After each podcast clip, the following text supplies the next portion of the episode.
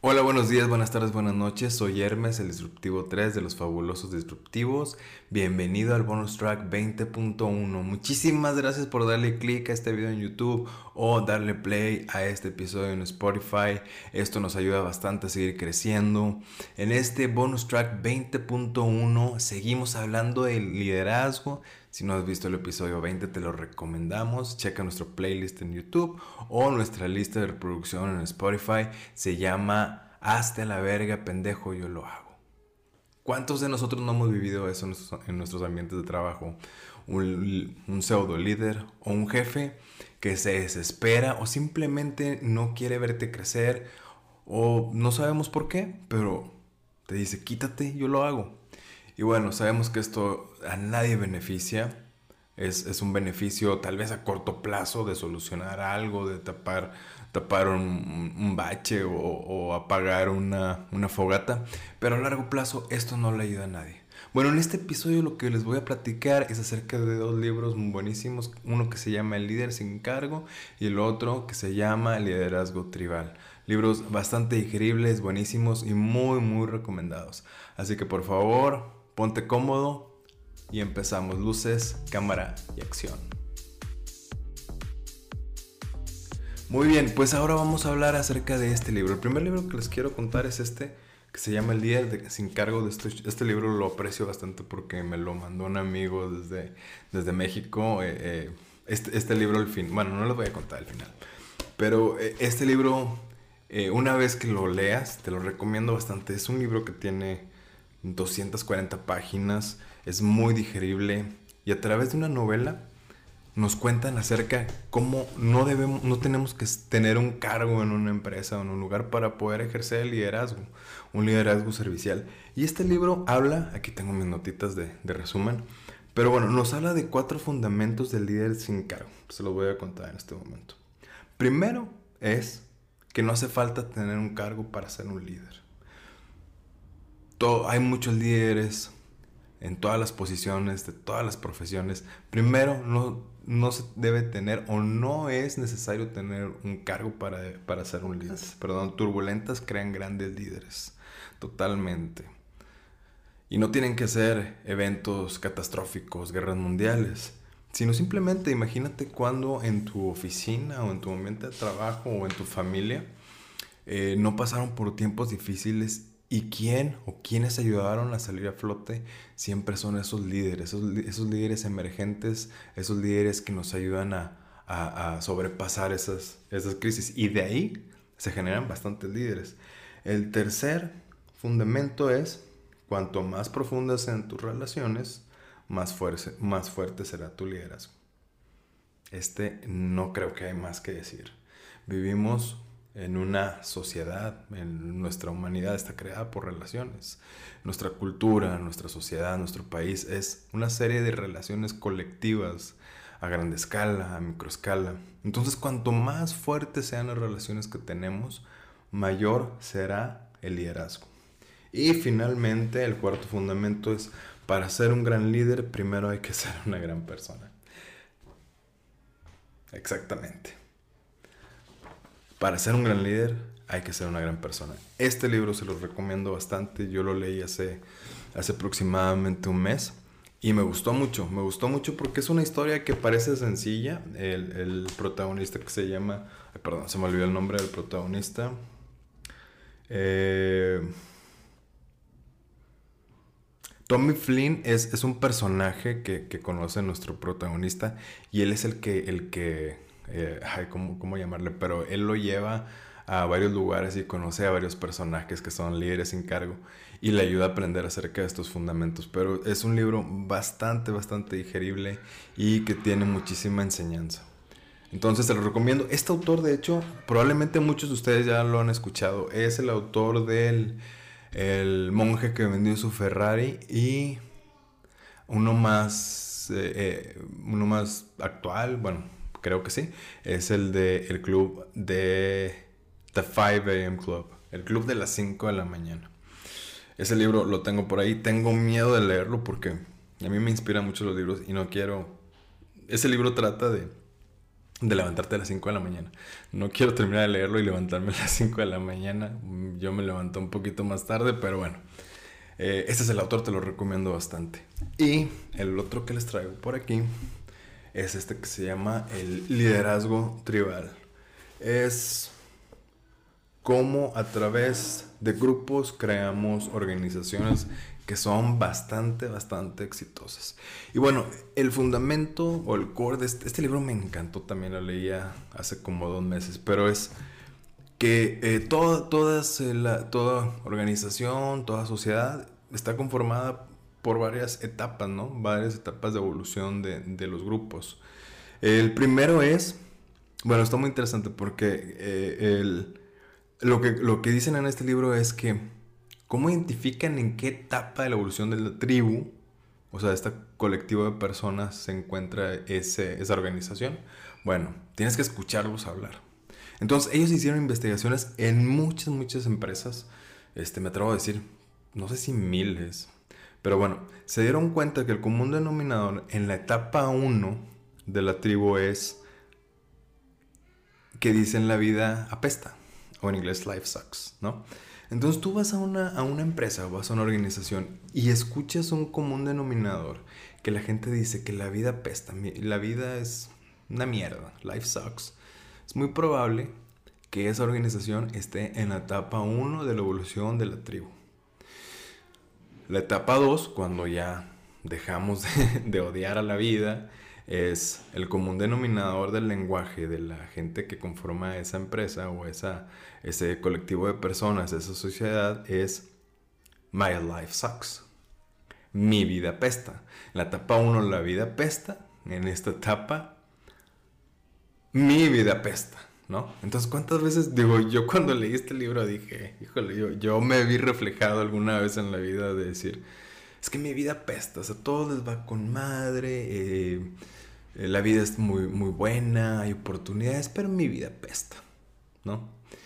Y bueno, eh, una vez que evolucionamos, que encontramos que mi vida no apesta, que encontramos oportunidades y que realmente está dentro de nosotros mismos poder cambiar esa percepción y poder crecer, llegamos a la etapa 3, que es yo soy buenísimo y tú no. Bueno, entre paréntesis dice y tú no.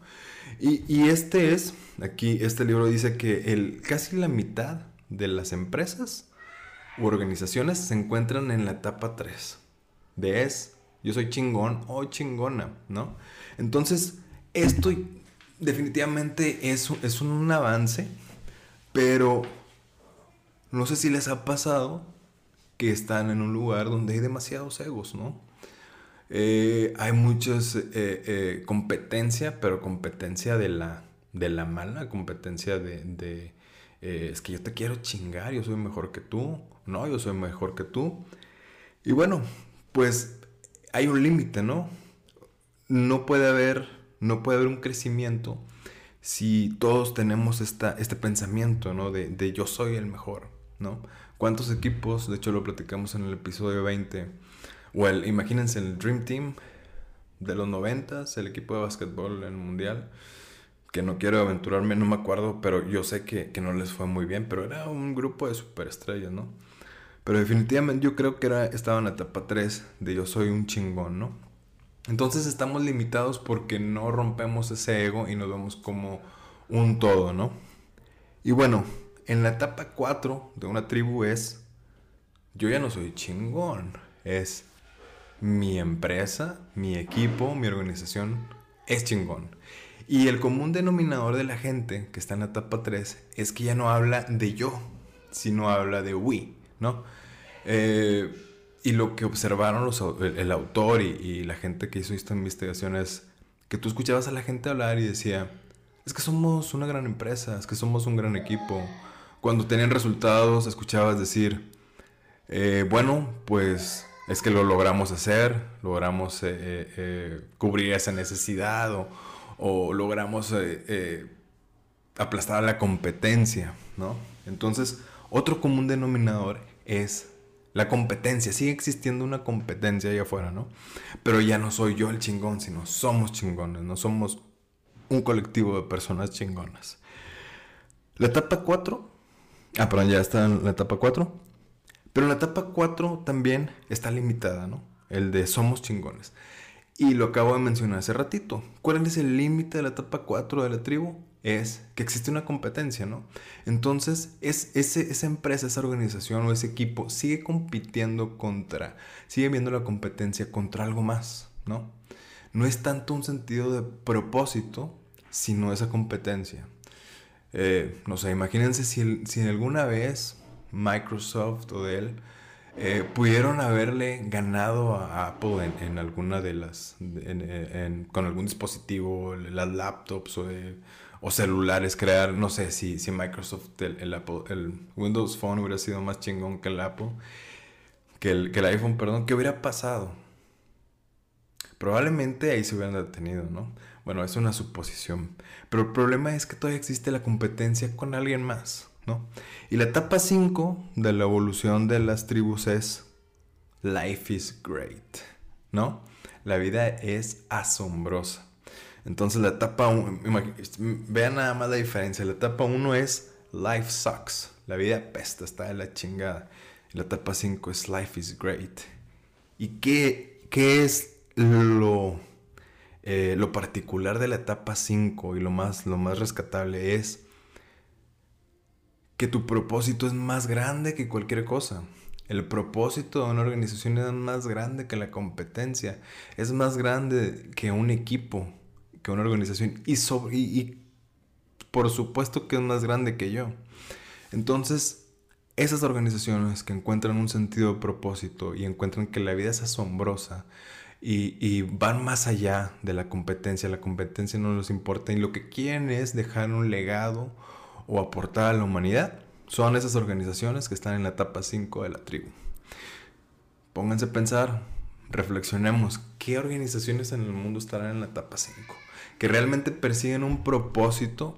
Definitivamente los beneficios económicos eh, eh, son importantes. Sin, sin los beneficios económicos probablemente ninguna de ellas existiría.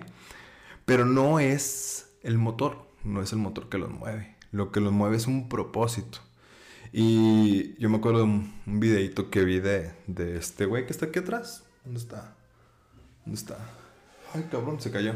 Bueno, de este güey que está aquí atrás, de mi compadre Elon. Eh, ay, güey, de este cabrón, de Elon Musk. Eh, vi un videito donde, donde este güey habla eh, que para, para poner uno de sus cohetes él invirtió 100 millones de dólares.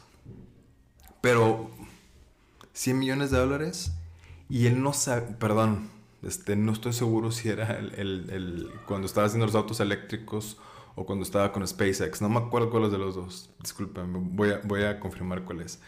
Pero el, eh, la idea aquí es que él puso 100 millones de dólares que bueno, si tiene miles de millones de dólares, son 100 millones de dólares que él puso y no sabía qué iba a pasar. ¿Por qué? Porque el propósito era más grande que el beneficio económico, ¿no? Organizaciones que son eh, eh, a beneficio, eh, no importa, muchas de ellas están en números rojos, pero no importa porque el beneficio, porque el, el propósito es más grande que el beneficio, la vida es asombrosa y lo más emocionante de estas organizaciones, de estas personas que están ahí, es que encuentran que no hay un fin. No hay un fin. Eh, yo me imagino, me, viene a la, cabeza cuando eh, nos preparamos para un maratón y nos ponemos a correr, entrenamos. ¿Y qué pasa con el 99% de las personas que terminan el maratón? Que se pone el propósito, por ejemplo, en enero, voy a correr un maratón, en diciembre lo corren. ¿Qué pasa con el 99% de las personas? ¿Qué creen que pasa el día siguiente? Dejan de entrenar, ¿no? Entonces el propósito era el maratón. El propósito no era ser más saludable. Y bueno, pues esta es la etapa 5 de este de, liderazgo tribal. Un libro buenísimo. Eh, también está muy cortito. Este tiene también como 280 páginas. Léanlo en sus tiempos. Eh, yo tengo un método de lectura que es media hora diaria. A veces más. Pero por lo menos me pongo media hora. Y con esto disfruto bastante los libros. Eh, si no, vean videos de resumen de esto. Compren un audiolibro también. Eh, se los recomiendo bastante. Y pues muchísimas gracias. Llegamos al final de nuestro bonus track 20.1. Si vas en el transporte público, si estás manejando, espero que mi voz haya sido una buena compañera. Eh, en este rato y no olvides suscribirte, compartir si te gustó y ponos tus comentarios qué te gustó, qué te gustaría escuchar de los fabulosos disruptivos. Visita nuestro canal en YouTube, Los Fabulosos Disruptivos, o nuestra página en Facebook, facebook.com slash los tres disruptivos, el 3 con un número. Muchísimas gracias, te queremos mucho y nos vemos en el episodio 21 de la segunda temporada. Esto se acabó.